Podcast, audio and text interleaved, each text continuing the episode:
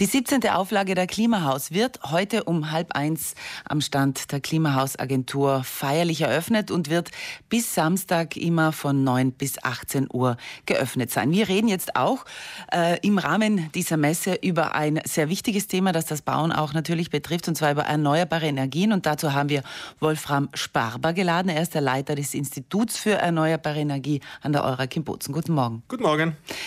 Herr Sparber, beim Baum kann man Energie sparen. Welche erneuerbaren Energien kann man denn überhaupt beim Hausbau einsetzen?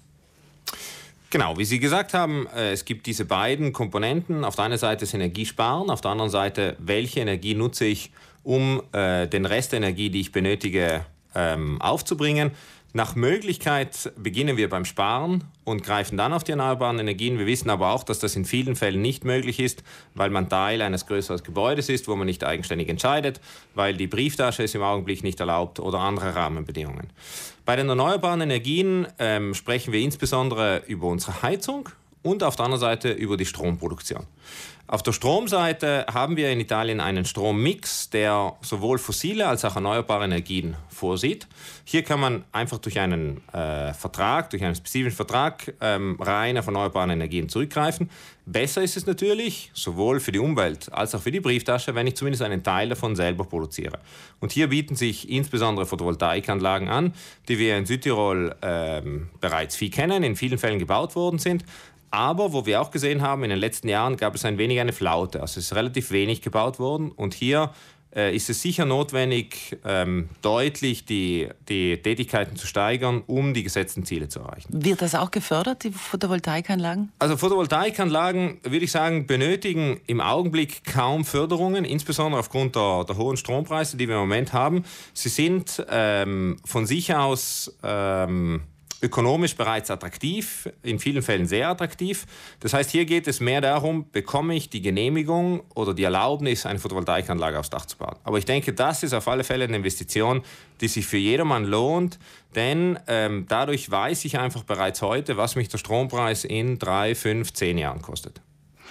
Dann gibt es sowas wie Erdwärme, die genutzt werden kann? Genau, und dann gibt es den ganzen, den ganzen Wärmesektor. Hier ähm, haben wir in Südtirol sehr viel getan, auch insbesondere in den Jahren zwischen 2000 und 2010 aufgrund der äh, Biomasse-Fernwärmesysteme, die, die weitgehend entstanden sind.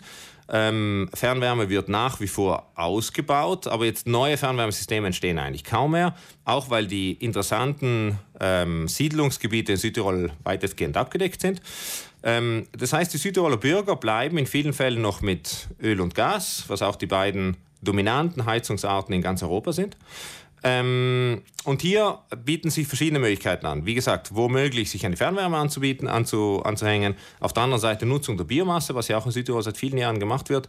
Das geht über Pelletsöfen am einfachsten, ist aber natürlich gerade in urbanen Gebieten ähm, vielleicht nicht immer die ideale Lösung. Auf der einen Seite, weil ich den Platz brauche, auf der anderen Seite, weil ich mir die Emissionen anschauen muss, den Transport anschauen muss. Also das ist, ist zu betrachten, aber in, in äh, in eher ländlichen Gebieten ist das sicher eine, eine gute Möglichkeit. Und ähm, als weitere Möglichkeit ist das, was Sie angedeutet haben, Fernwär äh, ähm, Erdwärme oder ich würde sagen generell Wärmepumpen. Wärmepumpen, die als Niedertemperaturniveau entweder Geothermie, also Erdwärme nutzen oder einfach Außenluft. Und das ist eine Technologie, die wir sehen, dass sie sehr, sehr stark ansteigt in ganz Europa und wo ich davon ausgehe, dass wir auch in Südtirol sehr, sehr viele solche Anlagen sehen werden in den nächsten Jahren. Bleiben wir in der Zukunft. Die Zukunft wird sich natürlich verändern, auch in diesem Bereich der erneuerbaren Energien und dem Hausbau. Sie sagen, da wird, da werden Bereiche zusammengebracht, äh, sozusagen, die Mobilität und äh, das Wohnen. Ähm, wir sprechen über Energie. Wir sprechen über Energie auf der einen Seite aufgrund der Preise, die im Moment sehr hoch sind, und der sicheren oder nicht so ganz sicheren Zulieferung von fossilen äh, Kraftstoffen aufgrund der geopolitischen Lage. Wir sprechen aber natürlich auch über Emissionen. Das Thema Klimawandel ist doch ähm, vielleicht jetzt nicht mehr so aktuell, aber leider sehr, sehr aktuell. Und hier gilt es sehr schnell zu handeln. Und wenn wir uns den CO2-Fußabdruck von Südtirol ansehen, dann sehen wir, dass ca. 50 Prozent der Emissionen Südtirols aus dem Verkehr kommen und weitere 30 Prozent aus dem Heizen von Gebäuden. Also wenn wir diese beiden Faktoren anschauen, dann haben wir 80 Prozent unserer, unserer CO2-Emissionen abgedeckt. Und hier gilt es äh, zu handeln. Und Und hier gibt es auch viele Möglichkeiten.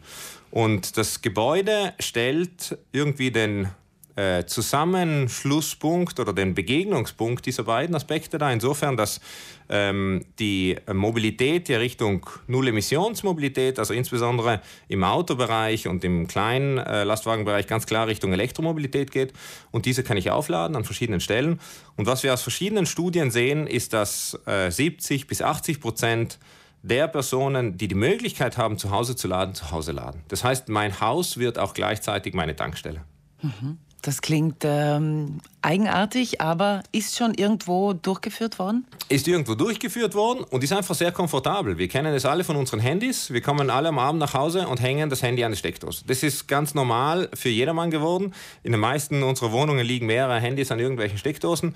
In vielen Fällen liegt die eine oder andere Fahrradbatterie an der Steckdose.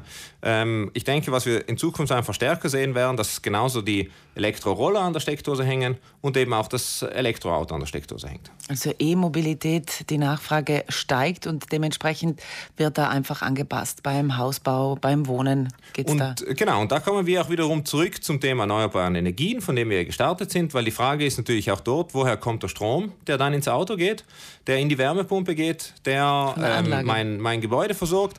Und da ist sicherum wiederum äh, die Photovoltaik die zentrale Quelle. Also wer äh, ausführliche Dachflächen hat, der kann sich über sein Dach wirklich einen Großteil seines Strombedarfs, einen Großteil seines Wärmebedarfs und einen Großteil seines Mobilitätsbedarfs abdecken. Und das heißt auch, die ökonomische Rechnung ist nicht mehr nur was bezahle ich den Strom aus der Steckdose heute und was kostet mich der Strom von einer Photovoltaikanlage, sondern was kostet mich der gefahrene Kilometer mit einem Dieselfahrzeug und was kostet mich der gefahrene Kilometer mit einem Elektrofahrzeug über Strom, den ich mir selber produziere. Also Herr Sparber, ein klarer Appell an alle, eine Photovoltaikanlage zu installieren, wenn man es kann. Genau, wenn man es kann, ist es, denke ich, eine Investition, die in, in vielen Fällen auch nicht sehr hoch ist. Also wir sprechen von einigen tausend Euro, die wir dort investieren und haben dadurch äh, sicheren Strom für die nächsten 20 bis 30 Jahre. Wolfram Sparber, Sie ähm, halten einen Vortrag im Rahmen dieser Messe, dieser Klimahausmesse, und zwar am Freitagnachmittag, haben Sie gesagt. Worum geht es da? Kann man da noch dabei sein? Da kann man auf alle Fälle dabei sein und es freut mich natürlich auch. Es geht um die Klimamobility, das ist ja ein Teilkongress der Klimahaus. Und wie wir jetzt gerade gesehen haben, äh, mögen diese beiden Thematiken separat klingen, die Mobilität und das Gebäude, aber sie hängen sehr stark zusammen. Und äh, ich werde den Eröffnungsvortrag im Zuge dieser, dieser Klimamobility halten, um gerade aufzuzeigen, welche Möglichkeiten und welche Herausforderungen vor uns liegen in diesem Bereich.